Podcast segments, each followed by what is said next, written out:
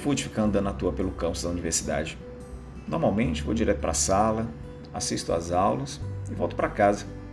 Eu só mudo de sala quando tem aula no laboratório. No caminho até minha sala fica a praça de alimentação do campus. Sempre que eu parava lá para comer alguma coisa, vi um carinha que, mesmo sempre rodeado de amigos, ficava me encarando, sendo nem um pouco discreto. Eu tentava fugir o olhar para não entregar a atração que sentia por ele. Meu medo era descobrir que não era recíproco. Mas ontem tudo mudou. Como de costume, cheguei cedo e fui direto para a sala. Só com um aviso na porta dizia que o professor da primeira aula ia faltar. Para passar o tempo, fui à praça de alimentação, abri meu livro e comecei a ler. O carinha estava duas mesas à minha frente, dessa vez sozinho. Ele estava com um livro na mão, mas notei que ele só folheava. Quando nossos olhares se cruzavam, ele soltava um sorrisinho. Eu, muito tímido, só ficava cada vez mais vermelho.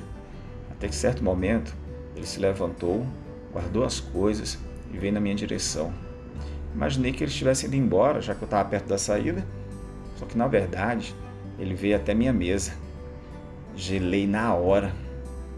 Perguntou se eu também estava sem aula, disse que sim, daí ele me convidou para dar uma volta. Tinha uma trilha entre árvores perto dali. Saímos e fomos trocando ideia.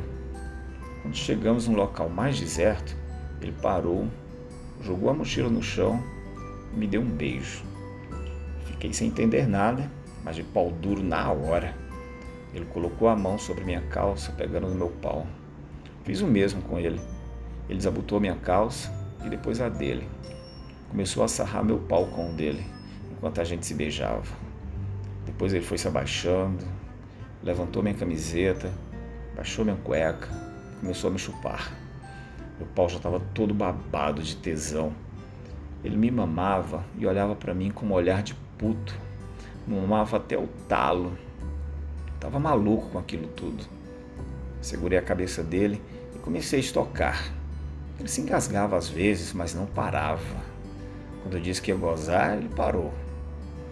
Ele pegou minha mão, botou em cima do pau dele e me pediu para chupá-lo. Eu desci. Fiquei um tempo só admirando aquela rola, cabeça rosada, veiuda, nossa. Ele ainda tinha um sacão lindo.